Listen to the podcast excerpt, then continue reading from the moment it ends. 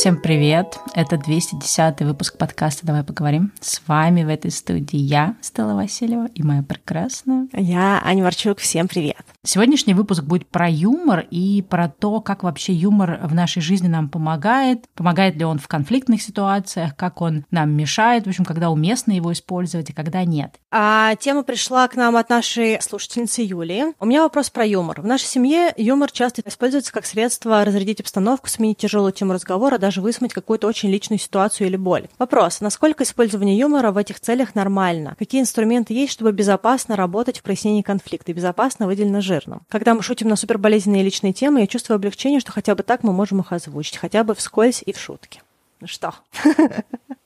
Ну, у меня много чего искать про юмор. Давай начинать. Мне кажется, что тема юмора, она такая достаточно объемная, и я начну отвечать, потом, может быть, Стелла тоже выскажет, что ей кажется, я, может быть, потом еще что-то добавлю. Первая моя мысль о том, что юмор, в общем и целом, достаточно хороший инструмент для того, чтобы проживать какое-то событие, особенно если по какой-то причине проживать его достаточно болезненно или говорить про него без юмора достаточно тяжело или, может быть, даже иногда опасно. Плюс мне кажется, что само по себе иногда формат юмора в каких-то ситуациях может э, снизить градус дискомфорта другого человека. То есть вы можете сказать что-нибудь в шутку, а либо вместо шутки вы можете сказать что-то другому человеку, что его, к примеру, обвиняет, да, какую-нибудь претензию. Но сказав что-то в шутку, человек может ну, эту проблему как-то так вот не залупиться, да, то есть, допустим, не, не знаю, к примеру, такой банально, человек опаздывает, вы можете сказать, к примеру, что-нибудь, опять-таки, я не супер остроумная, да, но как бы вы можете сказать что-нибудь из серии, что, о, подожди, подожди, сейчас вот я уже начала читать главу книжки, сейчас я дочитаю, дослушаю, потому что 20 минут пока жду, как раз книжку прочитала, да, и другой человек может в этот момент не сказать, что ты, типа, да, конечно, извини, что я опоздал, да, а когда, к примеру, он приходит, вы говорите, сколько можно, тебя 20 минут ждать, ты вообще меня не уважаешь, динамика диалога меняется. И вот мне кажется, что в каких-то таких вот ситуациях рутинных иногда как-то даже подстебнуть на какую-то ситуацию, оно достаточно хороший повод, чтобы обоим людям, участникам диалога, понять, что на самом деле это был какой-то конфликт или какая-то не супер приятная ситуация, но одновременно не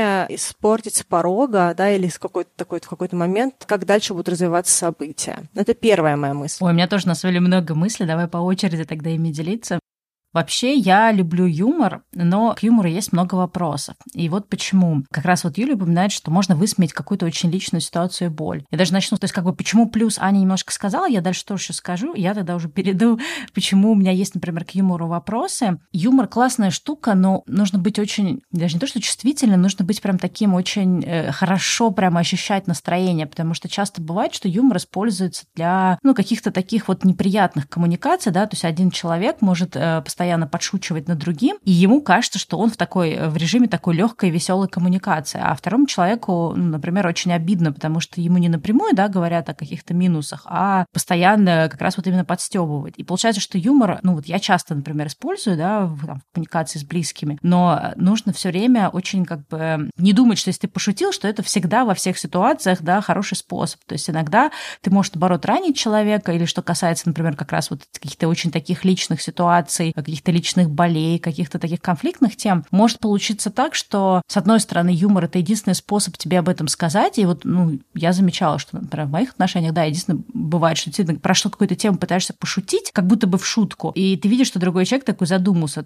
что он даже не думал, что вообще этот как бы вопрос возникает. Но может быть другая проблема, что с помощью юмора мы избегаем того разговора, пусть и тяжелого, да, который все равно должен состояться. И мы все время хихи-ха-ха, пошутили тут, пошутили там, и как будто бы мы таким образом дискредитируем важность этого разговора или дискредитируем важность этой проблемы. Либо для нас обоих, либо для, ну, только для себя, да, то есть человек может быть готов поговорить с нами на эту тему, а мы такие все время ха-ха-ха. И у нас был когда-то выпуск про инфантилизм, и как раз вот люди, да, которые склонны к, в общем, такому инфантилистическому поведению, не хочу сказать инфантильному, хотя, наверное, инфантильному правильно, но именно вот в контексте вот того, о чем мы говорили, они как раз используют юмор, чтобы как будто бы к всему относиться несерьезно. Вот, поэтому тут мне кажется, что сам юмор юмор — это вообще классный способ проживать любые ситуации. И весь этот год, мне кажется, если бы не юмор и не какие-то черные шуточки, мне кажется, этот год вообще невозможно было бы выдержать. При этом есть люди, для которых юмор э, да, абсолютно невозможен в каких-то сложных ситуациях, и нужно как бы очень хорошо чувствовать своего вот этого партнера, да, или с кем вы шутите. То есть у меня вот есть какие-то ситуации, где я понимаю, что и мне, и второму человеку, то есть, ну, вот в нашей, например, семье, мы все время про все шутим. Это комфортный для нас способ, и если, например, там второй человек, да, мой муж э, начинает шутить про что-то, что мне неприятно, я могу ему сказать, что, слушай, вот как бы сейчас мне вообще не смешно. И он как бы это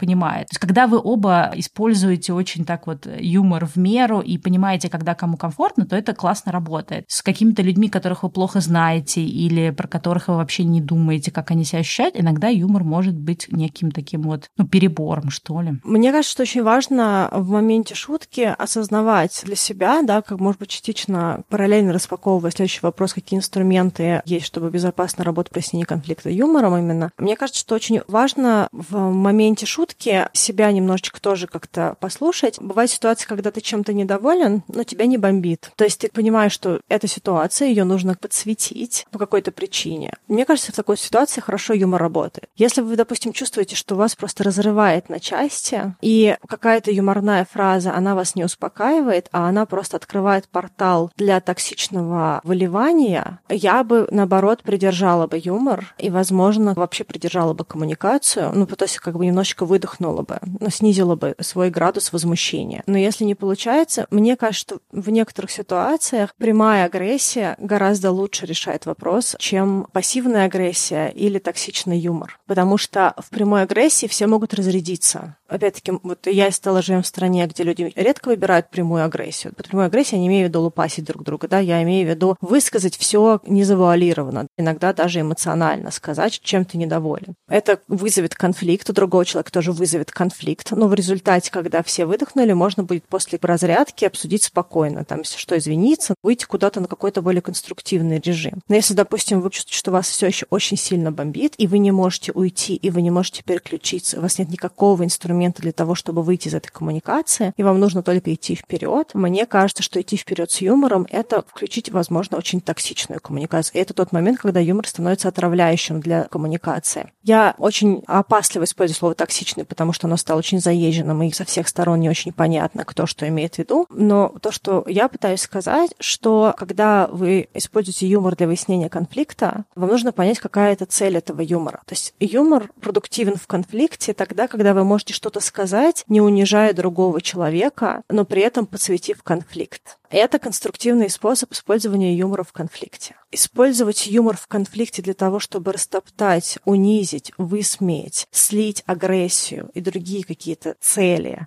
при диалоге конфликтном это плохой способ использования юмора в решении конфликта, потому что на другой стороне, скорее всего, тоже не какой-то там баран, который ваш токсичный юмор, там какую-то подстепку не поймет и не считает. Да? Человек может выбрать не идти на конфликт в этот момент и просто проглотить это, допустим, да, вашу какую-то токсичную шутку или ну, как пассивную агрессию или что-то еще. А может не пропустить это, да, и вам вернуть это. И это будет еще хуже, чем прямая агрессия, да, потому что в этот момент вы его унизили еще достаточно жесткой какой-то высмеивающей форме. То есть вы не просто сорвались. Потому что когда человек срывается на другого, это не то, чтобы это я оправдываю срыв. Понятно, что ну, хорошо общаться хорошо. Да? Когда, допустим, человек срывается, а второй человек сделал что-то не то, он может частично оправдать ваш срыв тем, что он вам как-то ну, сделал нехорошо. Но когда вы его начинаете в этой истории унижать и высмеивать, не так много вещей, которые реально могут для другого человека оправдать ваше поведение. В этот момент он в очень прямом защитном режиме, и и вы явно сейчас не его соратник в этом диалоге. И мне кажется, что это очень важно, когда вы формируете шутку, Понимаете, шутка должна всех разрядить. Да? Она не только вас должна разрядить, она должна разрядить конфликт. Если вы шуткой не разряжаете конфликт, а вы просто перекидываете конфликт на разбирательство другого человека и его личные рефлексии, это плохой способ решения, мне кажется, конфликта юмором. Да, ну вот я вот думала, как бы в каких ситуациях я, например, использую юмор, и в каких ситуациях он прям сто процентов, ну, хотя нет, да, никаких сто процентов, но в большинстве случаев помогает. Я вот поняла, что ну, там, мне комфортно там там, не знаю, если есть какие-то, ну, сейчас, может быть, меньше степени, но особенно раньше, я помню, что были какие-то темы про меня саму, которые мне были некомфортны, не знаю, там, раньше там я комплексовала своего роста. Сейчас как бы странно про это думать, но это было большой кусок моей жизни там, или еще за чего-то комплексовала, то мне было комфортно на эту тему пошутить, потому что, ну, вот есть какое-то такое ощущение, что если ты сам уже это озвучил, да, пусть и в какой-то шуточной форме, какие-то свои там, не знаю, ну, то, что считается недостатками или какие-то слабые стороны, как бы вроде ты это озвучил, то есть вроде уже нет такого, что кто-то придет другой тебе про это скажет, уже это вроде как-то прозвучало, да, и поэтому оно как-то не так страшно. То есть вот в этих ситуациях юмор мне помогает. А в коммуникации с там людьми, у меня есть, ну, определенный круг друзей или там каких-то просто людей, с которыми я коммуницирую, мы там постоянно как-то подкалываем друг друга и так далее. И это как будто бы помогает, ну, например, для такого человека, как я, да, которому сложно иногда бывает сходиться с людьми, это как будто помогает э, какой-то лед такой вот первичный прорубить. Вот сейчас, например, на работе у меня есть коллега, и мы постоянно с ним там шутим, причем иногда, когда на соседних кассах стоим и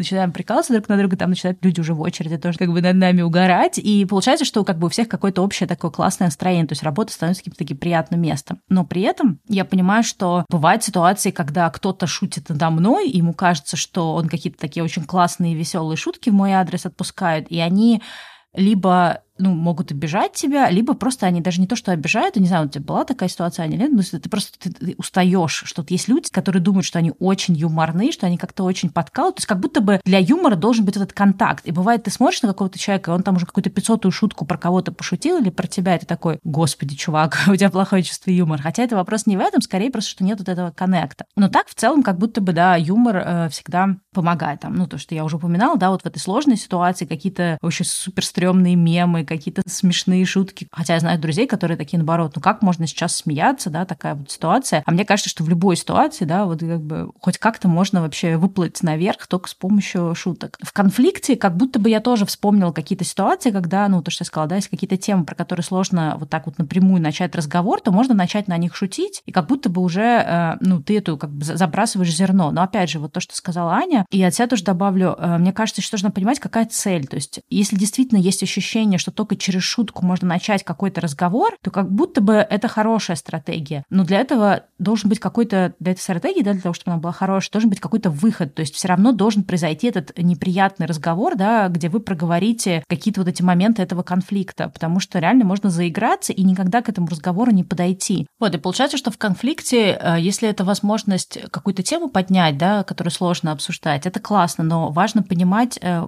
по крайней мере, я про себя такое ловила, что ты человеку, например, там про что-то раз, два, три пошутил, и у тебя есть ощущение, что ты как бы свою миссию по донесению этой идеи, да, этой части конфликта выполнил.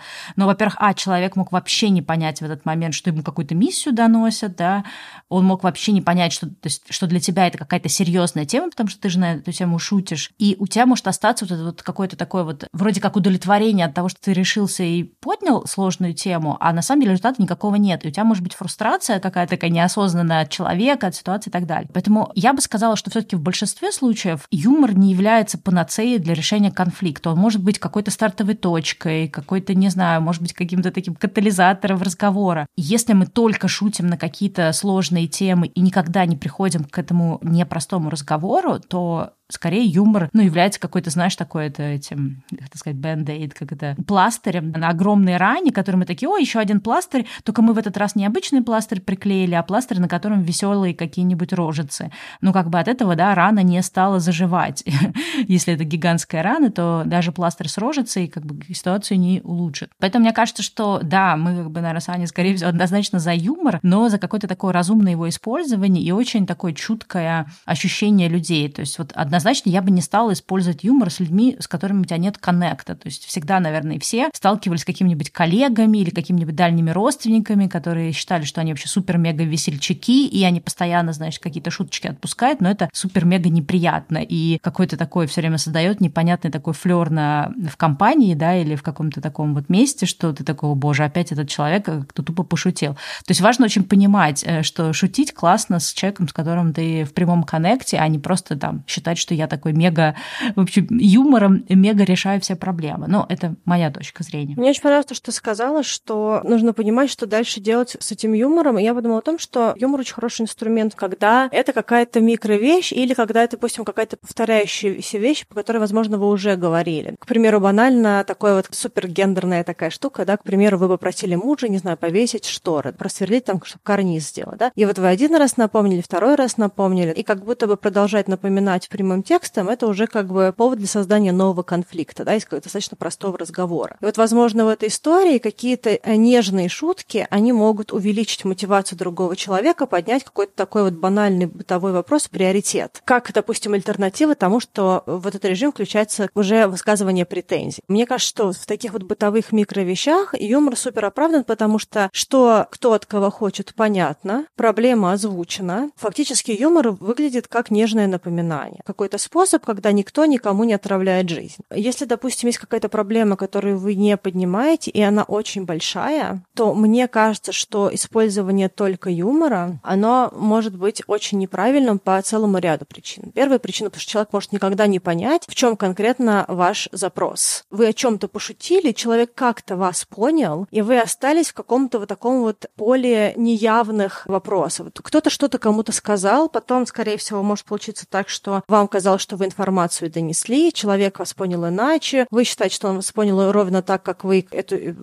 историю поняли сами, и вы начинаете еще дополнительно злиться, что он вас как бы не понял и игнорирует, и что все понятно, что он просто специально вопрос не решает. В этой недоговоренности может быть много дополнительных конфликтов, каких-то нюансов. Если, допустим, это человека какая-то такая, ну, не знаю, неявная боль, это боль у вас с этим человеком, но это не регулярная его боль. Допустим, проблема с опозданиями, но люди, которые регулярно опаздывают, они про себя, как правило, это знают. То есть это явная история. То есть человек может понять, что вы пошутили на тему того, что человек опоздал. Но, допустим, если вам не нравится, что он говорит какую-то фразу, и эта фраза вас обижает по какой-то вашей личной причине, какому-то вашему наследуемому опыту, который вы получили на протяжении жизни, то он может никогда не узнать, что вас, к примеру, триггерит какое-то слово. Допустим, мне очень не нравится слово «девчули». Оно триггерит меня. У меня есть ряд подруг, которые используют слово «девчули». Я не знаю, почему они его используют. Мне кажется, что оно как бы никому не делает благости, да, то есть оно никого не красит. Но вот э, кому-то... Мне кажется, он такой милый. Вот видишь, тебе кажется, оно милое, наверное, моим другим подругам... Ну, я не использую, но мне окей. А мне кажется, что оно какое-то такое тупенькое, и меня прям вскрывает. То есть, как бы я не хочу быть девчулей, не называйте меня девчулей, ну, из серии, да? Другой человек вообще... Я даже не могу, кстати говоря, сама понять, откуда взялось у меня такое отношение к этому слову. Ну, например, оно мне не нравится. Если я буду на эту тему шутить, большинство моих подруг не сможет понять, что у меня есть проблема с этим словом. Не потому, что я ужасно шучу, хотя это тоже причина, но и потому, что у них нет на их стороне вопроса про то, что это слово они не могут по какой-то причине использовать. И, в общем, само они могут, да, это их право использовать то, что они используют. Но каких-то более серьезных ситуаций, да, потому что это никому не мешает, да, кто-то что-то использует. То, как бы, допустим, в паре, в отношениях какой-то момент, который вас может очень сильно вскрывать, другой человек может не знать. К примеру, что человек отвечает на ваше сообщение, когда он может, а не когда вы ему написали это сообщение. Да? Не для всех очевидно, что человек должен подпрыгнуть сразу и начать отвечать на сообщение. Некоторых людей есть такой запрос, допустим, я очень люблю, когда если мне не отвечают на каком-то вопрос, чтобы мне хотя бы подсветили, когда ответ придет. У меня очень много друзей, вообще людей в моей жизни, которые очень уважительно общаются, но для них неестественно, что если они не ответили в течение шести часов, то это повод для конфликта. Поэтому, если вы будете туда шутить, то вы в какой-то времени можете словить очень неприятную историю, потому что вы не озвучили что-то, вы сделали человека каким-то мерзавцем в ваших шутках, да, то есть каким-то образом сделали его человеком, над которым вы смеетесь, и все это стало достаточно таким сложным, болезненным и непонятным для диалога.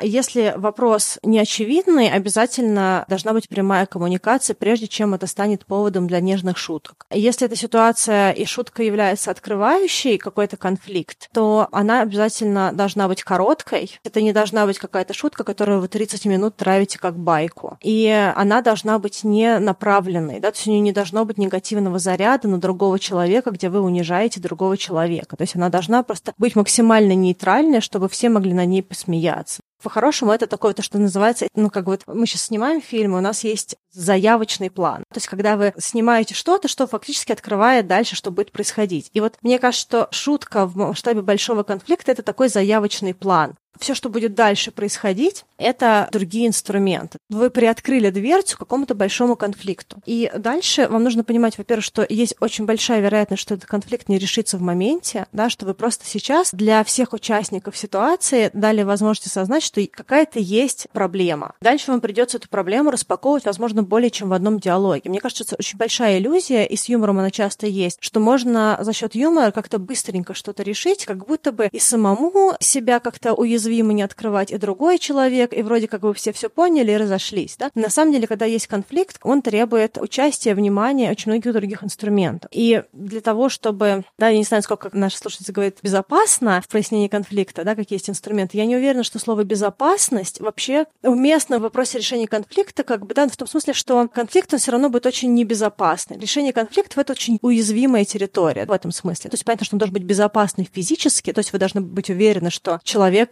с которым вы общаетесь, он не перейдет в какую-то физическую агрессию, что ну, также в идеале, чтобы еще не перешел на психологическую агрессию, да, чтобы это не было, что вдруг как бы вы вышли из ситуации полностью разбитым. Ну, так иначе конфликт, он достаточно небезопасен сам по себе, потому что нам приходится быть не в бронежилете, когда мы решаем конфликты. Нам нужно быть уязвимыми. И вот юмор, он открывает, а дальше вам нужно переобуться. Да, вам нужно переобуться в нормальную вашу одежду, да, то есть выйти из костюма, да, какого-то хэллоуиновского в нормальную одежду, и дальше уже инструментами какими-то здоровыми темами, да, можем подробнее поговорить, какими, уже решать конфликт в привычном стиле. Я еще, знаешь, хотя подумала вот тоже в контексте конфликта, где, кстати, юмор может быть очень как-то полезным, он может быть полезным как ответная реакция. То есть, например, наоборот, человек высказывает какие-то претензии, и, ну, всегда есть такой как бы риск, да, что мы скатимся каждый в такую защитную позицию, типа ты дурак, сам дурак, и вот это все. И, в принципе, если ты в ситуации, когда, например, тебя что-то кто-то в чем-то обвиняет, ну, опять же, всегда нужно делать оговорки, да, не во всей ситуации будет уместно применить юмор. Ну, допустим, это какая-то ситуация, где юмор будет э, применить уместно, и человек, например, там, ну, ты чувствуешь, что человек, например, раздражен, чем-то недоволен, да, ну, в контексте тебя, каким-то, может, поведением и так далее.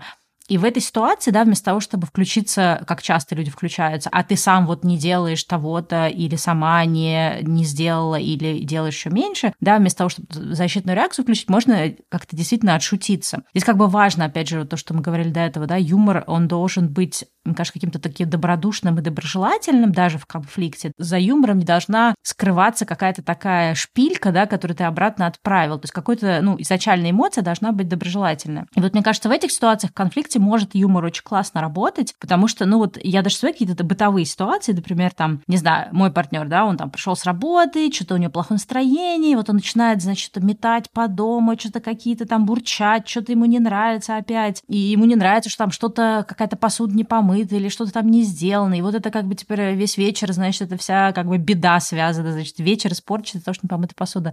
И в этот момент я могу сказать, что вот, а ты зато не делаешь что-то, или вот, у меня, значит, тут... То есть это, ну, спонтанные какие-то вещи, в которые можно уйти. Но я обычно в этот момент говорю, ну, что делать? Ты женился на русской женщине, потому что ты слышал, что русские жены очень хозяйственные, убирают, готовят и гладят э, белье. Да видишь, ты ошибся. Какую ты неправильно русскую жену выбрала. Ну и дальше как бы от этого мы все время как бы, ну, отскакиваем, начинаем смеяться, и он говорит, ну да, что-то я как-то не ту. При том, что абсолютно понятно, что мой муж не выбирал русскую жену, потому что он именно хотел русскую или чтобы она убирала, но есть такой стереотип, что вот в Америке, да, что русские жены это такие максимально домохозяйстые женщины. И я все время как бы на эту тему шучу, он такой, да, что-то какой-то я там wrong Russian э, wife, не ту как бы русскую жену выбрал. И вроде как бы это снимает какой-то конфликт, да, то есть я, понятно, могла в этот момент тоже припомнить все, чем я недовольна. То есть как будто бы бывают ситуации, но здесь очень, знаешь, много вот этих нюансов, то есть э, как-то вот сложно сказать, как одно правило.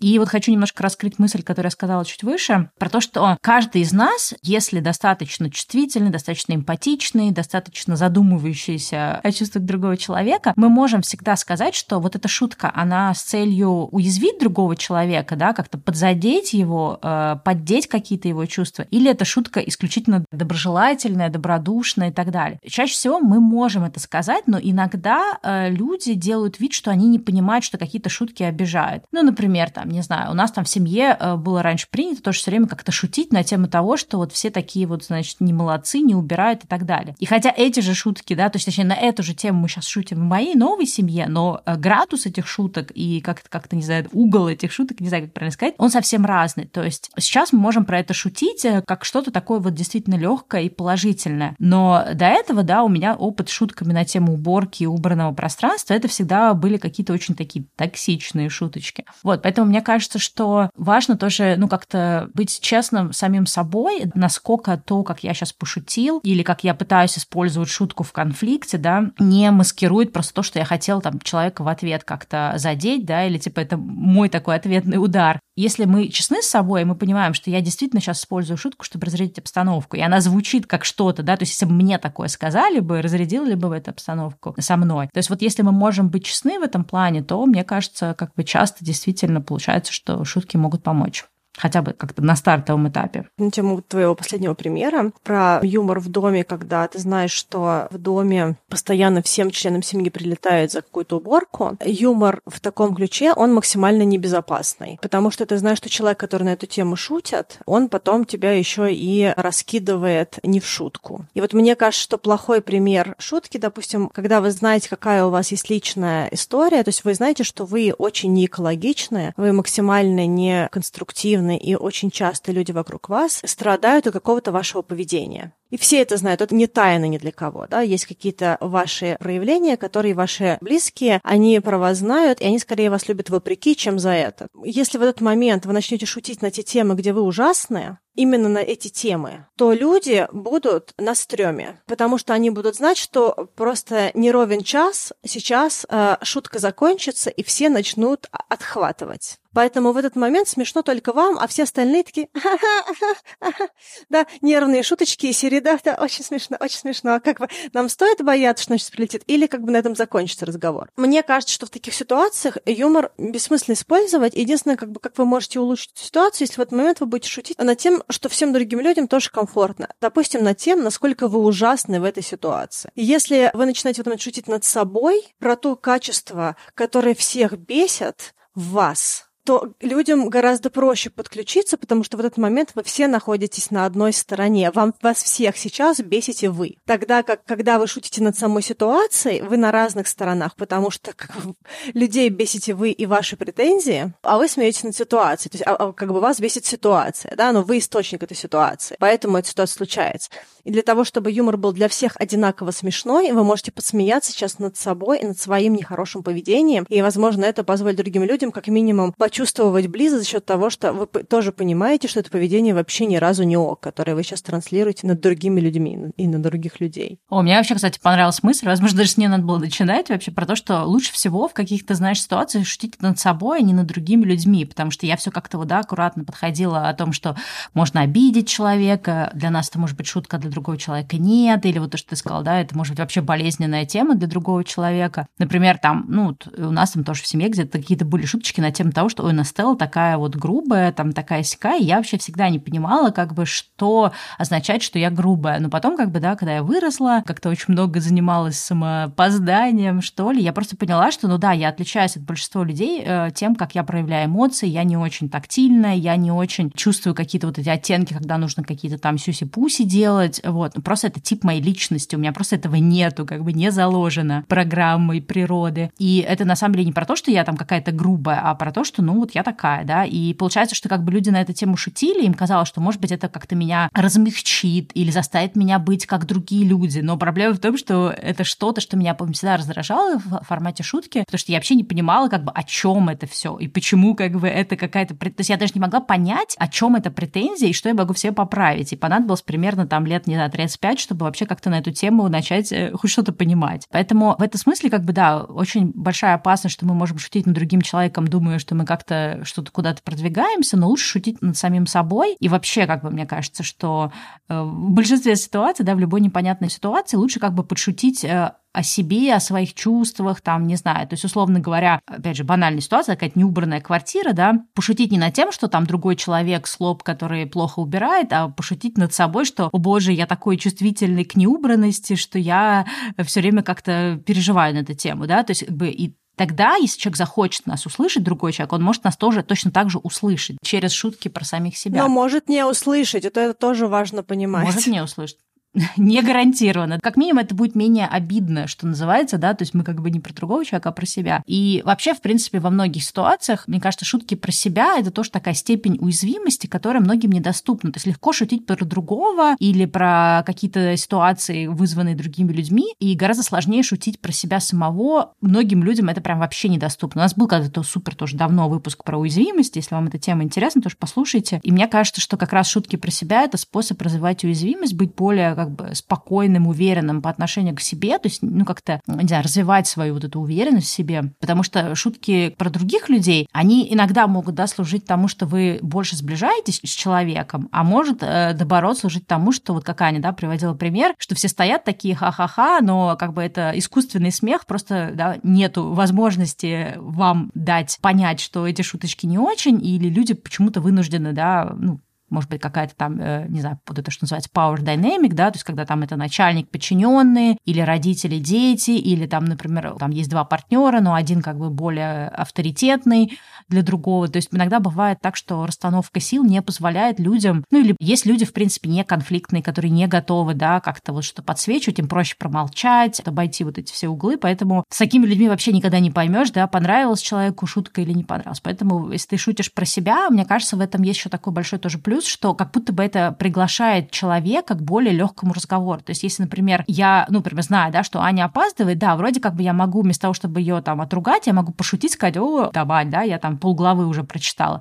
Но с другой стороны, все зависит от того, в каком состоянии Аня будет, да. Может быть, в этот момент она, не знаю, там переводила бабушку через дорогу, уронила, сломала какую-то ценную вещь, споткнулась, подвернула ногу, и случилось какие-то еще много разных ситуаций неприятных, и в этот момент последнее, что ей нужно, это какая-то дурацкая шутка. И получается, что что, опять же, да, можно попасть в просак. Но если шутить про себя, ну вот, может быть, не в этой конкретной ситуации, а вообще in general, да, в целом, если шутить про себя, это приглашает человека к тому, что ты готов к какому-то легкому разговору. Если человек слышит шутку, он понимает, что, наверное, ты не в э, каком-то таком злом, да, недовольном состоянии, а скорее ты в каком-то легком приподнятом. Но опять же, как бы шутка шутки рознь, она должна и звучать так, что вы в каком-то легком состоянии. Да, я очень хотела сказать, может быть, даже как-то немножечко подытожить то, что мы сейчас говорили, чтобы, может быть, как бы все это тоже услышали. Мне кажется, очень важно, чтобы, если мы шутим какой-то темы, где мы являемся участниками общей проблемы, очень важно, чтобы мы шутили над собой, а не над проблемой, да, потому что это наша какая-то история, да, и как бы смеяться над собой лучше иногда, чем смеяться над другими людьми, особенно людьми, которые в этот момент с вами в одной комнате находятся, потому что в этой шутке не очень понятно, что вы пытаетесь донести. Очень важно тоже понимать, что в идеале, чтобы когда вы все смеетесь в одном пространстве, все были равными участниками, да, вот то, что Стелла сказала, да, что не должно быть вертикалей, потому что вертикали, они сразу будут немножечко менять дух, с которым другой человек будет вас там воспринимать, слушать и прочее. И круто, чтобы вы все были в одном таком, условно говоря, на одном уровне находились. А еще я еще хотела сказать по поводу того, что когда вы понимаете, что вы смеетесь над собой, чтобы посмеяться, чтобы разрядить обстановку. Ну, допустим, если вы смеетесь над собой для того, чтобы другой человек должен был развенчать, то это плохая стратегия серии «О,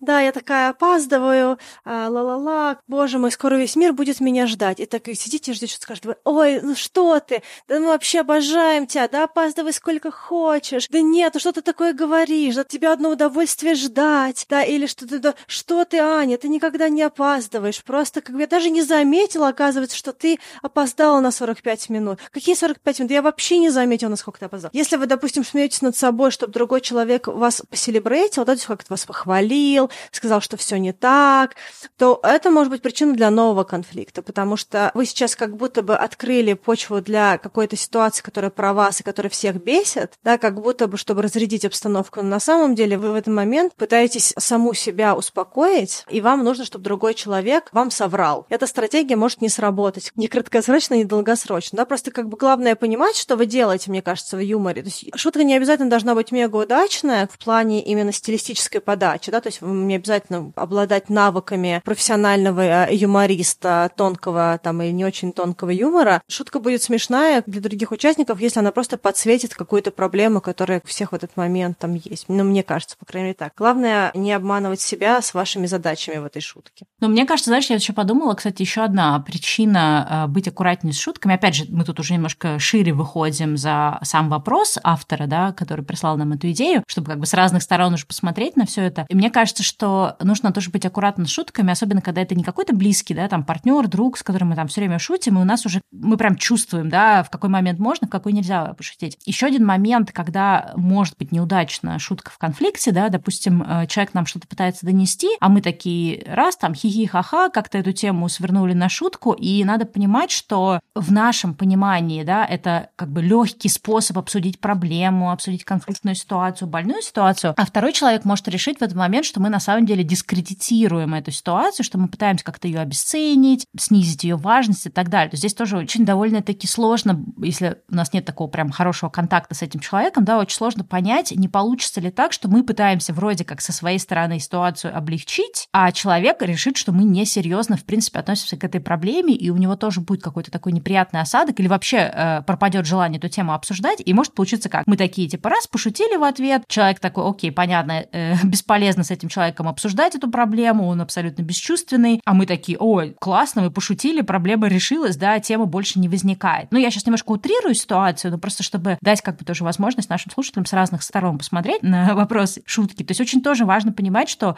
не получится ли так, что нашей шуткой мы э, будем посылать какой-то сигнал э, второму человеку, да, в этом конфликте или в этой ситуации о том, что мы не считаем, что это достаточно серьезная ситуация, что она настолько несерьезная или она настолько неважная, что можно на эту тему отшутиться. То есть вот еще раз, еще раз скажу, что нужно понимать, что не все люди э, готовы в серьезных ситуациях шутить. То есть вот я как раз вот именно вот в этом году прям поняла, что есть люди, которые вообще считают, что есть ситуации, где нужно быть максимально серьезными, никаких шуток, никакого юмора, никаких там хихи-ха-ха. В общем, нужно быть серьезными, профессиональными, не знаю, какими-то взрослыми. Ну, то есть у разных людей по-разному, да, воспринимается то, как нужно себя вести. И это тоже одна из проблем, что мы можем по-разному оценивать э, роль шутки, как сказать, наделять шутку разной какой-то такой вот э, степенью важности, серьезности, и это тоже может на самом деле только подогревать конфликт вместо того, чтобы наоборот его как-то разбавить. То есть в каких-то ситуациях с какими-то людьми это действительно может улучшать конфликтную ситуацию, а с какими-то людьми это может наоборот как-то, не знаю, человека фрустрировать. Знаешь, я потому, когда говорила о том, что я, скорее всего, тот человек, который очень не любит, когда шутки заменяют прямой диалог в решении конфликтов. Не всегда, не во всем. Я, в общем и целом целом люблю шутки и люблю классный подстеп, да, как бы когда надо мной тоже подстебывает, я люблю, если, ну, как сказать, если он прикольно сделан. Скорее для меня это будет меня будет расслаблять, чем напрягать. Но я, скорее всего, тот человек, который очень не любит, когда ты приходишь, садишься за стол и выдаешь какую-то проблему, да, то есть ты какую-то выносишь тему для обсуждения. И дальше у тебя идет панч за панчем с другой стороны. Мне кажется, что есть место для шутки в конфликте, ну вот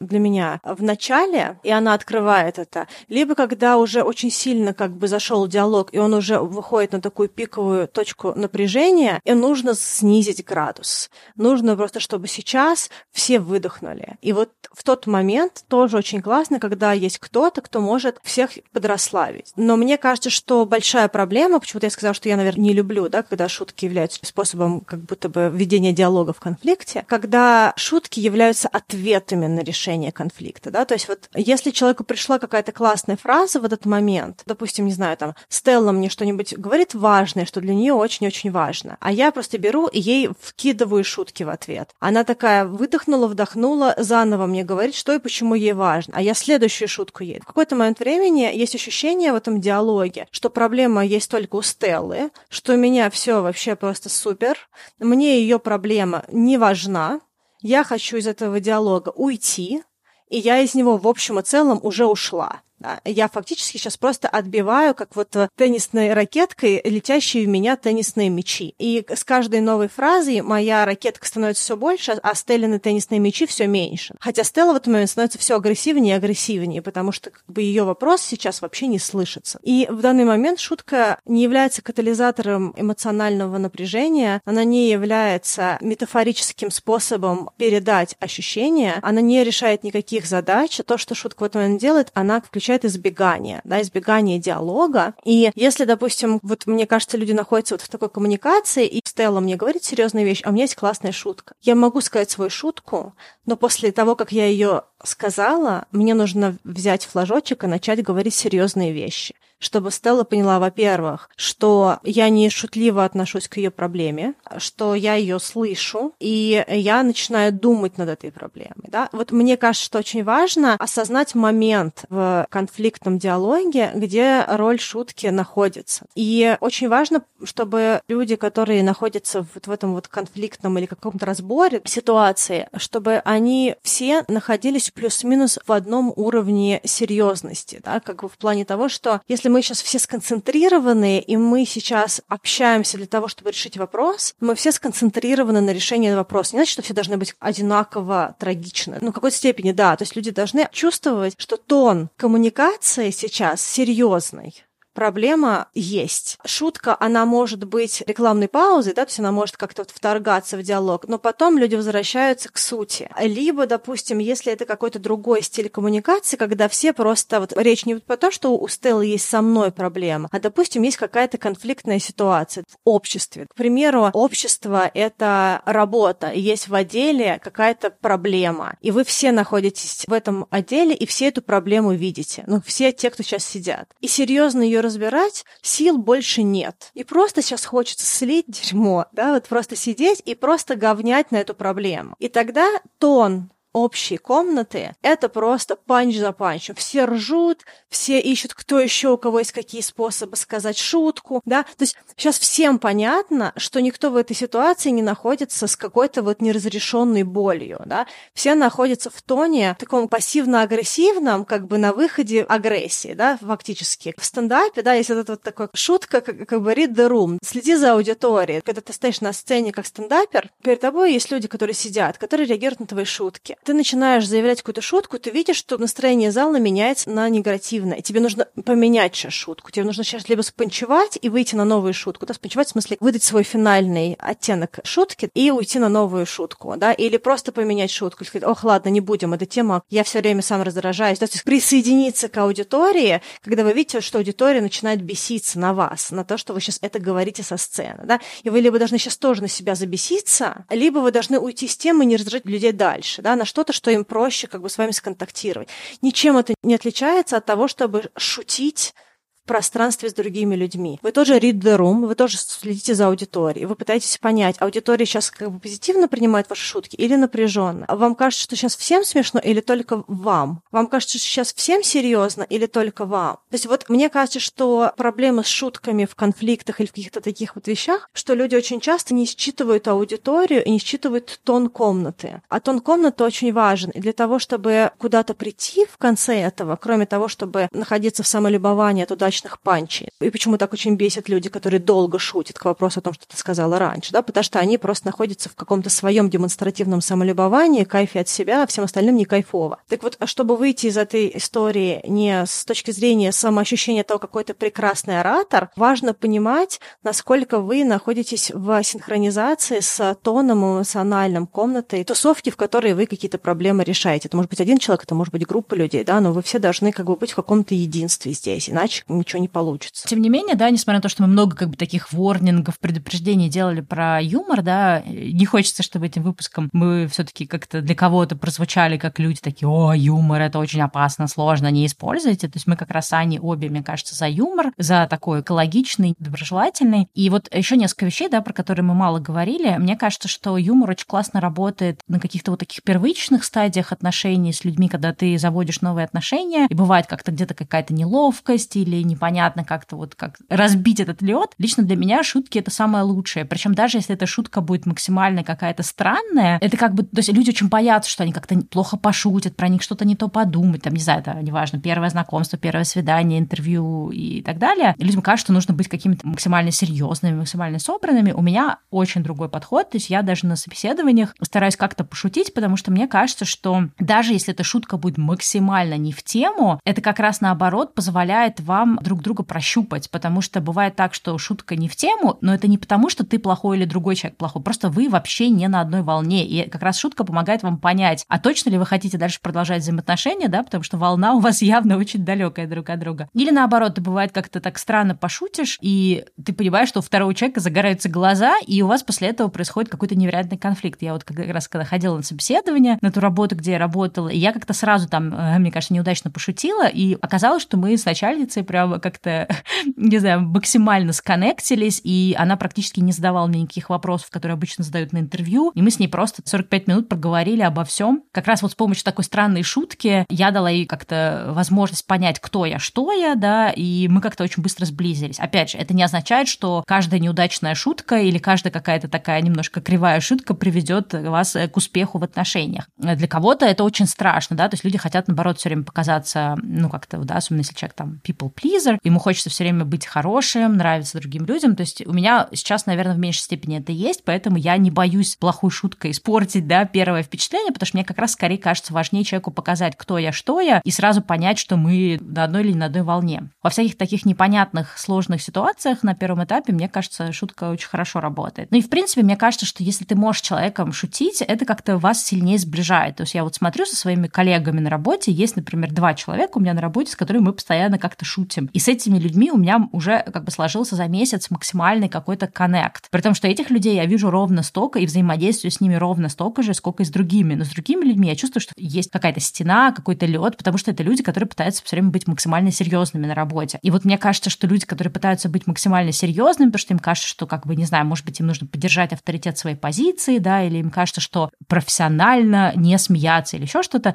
мне кажется, эти люди очень много чего упускают. Но, опять же, это моя точка зрения. То есть вот как раз э, те два человека, с которыми мы шутим, один человек, он на такой же позиции, как и я, а второй человек — это генеральный директор. И вот с этими двумя людьми у меня максимально легко сложились отношения с какими-то другими менеджерами или людьми на такой же позиции, как я. Ну, такое, пока очень много времени понадобится, мне кажется, чтобы нам сблизиться. Поэтому шутка — это всегда классный способ сблизиться, потому что, ну, вы действительно как-то разряжаете обстановку. Вот. Про конфликтные ситуации, ну, в целом мы уже много говорили. Мне кажется, что важно понимать, что шутка может снять вот это напряжение, да, которое может быть в конфликте, когда уже так э, накалились, что называется, провода, но шутка и юмор не могут решить э, сам конфликт. Вот очень важно понимать. Ну и в каких-то вот таких длинных отношениях я могу сказать однозначно, что сколько мы уже там миллион лет вместе с моим текущим партнером, и вот то, что мы можем про какие-то вещи шутить, помогает как будто бы нам, ну как-то, знаешь, с одной стороны, все-таки обсуждать какие-то вещи, которые сложные для нас, и при этом вот возможность шутить друг про друга, оно, ну, не только даже вот как бы разряжает обстановку, да, как я говорила, но действительно иногда позволяет какие-то мысли доносить. Но это работает, когда вы уже давно в контакте, и когда вы действительно уже настолько как-то настроены волнами друг на друга, что я сейчас уже не помню конкретно, но была какая-то ситуация, которая меня дико выбешивала, и я не очень понимала, как этот э, вопрос поднять. И как-то раз я на эту тему как-то очень так развернуто пошутила, и я обратила внимание, что со временем как будто бы какой-то прогресс стал случаться. То есть, но опять же, это, это в ситуации, когда вы там 10 лет э, вместе и уже знаете просто друг про друга очень много чего. Но в общем и целом, э, действительно, особенно в длинных отношениях, неважно, там,